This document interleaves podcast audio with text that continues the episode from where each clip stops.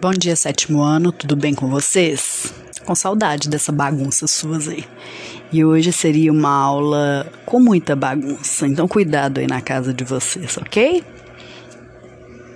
A minha fala vai ser rapidinha, mas eu tô online durante toda a aula aqui para tirar qualquer dúvida, qualquer questão e vocês vão me mandando as fotos das imagens, tá?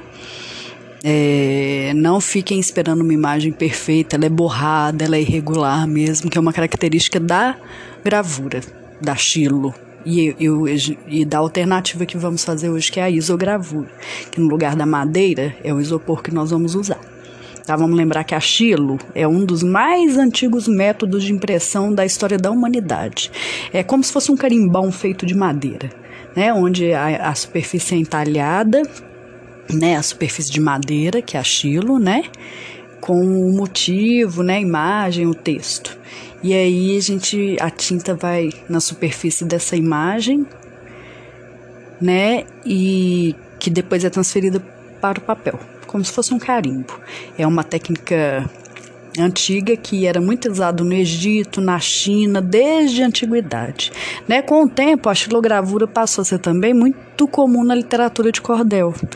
Né? Ela foi ofuscada pela prensa, que facilitava a impressão de imagens e textos combinados depois. Né? Hoje, a Chilo é vista como uma arte ancestral e riquíssima em história, em tradição, né? afinal foi parte essencial do desenvolvimento da comunicação junto à história. Ela abriu possibilidades de ampliar o acesso ao texto, né? Então, gente, vocês vão fazer uma alternativa da Chilo, que é usando isopor, né? Aquela bandejinha de isopor que vem com alimento no supermercado mesmo, né? Papel, a tinta, o rolinho ou pincel né, o lápis, tesourinha, tá? Você vai recortar as bordinhas da bandeja porque vai usar só a parte plana, ok? Né? Depois vai desenhar com lápis afundando o isopor. Né? Vai ajustar as bordinhas da, da placa, escolher a cor da tinta, né? Depois vai passar a tinta sobre a, o isopor e virar o isopor na folha de papel e fazer a impressão dela sobre a placa, tá?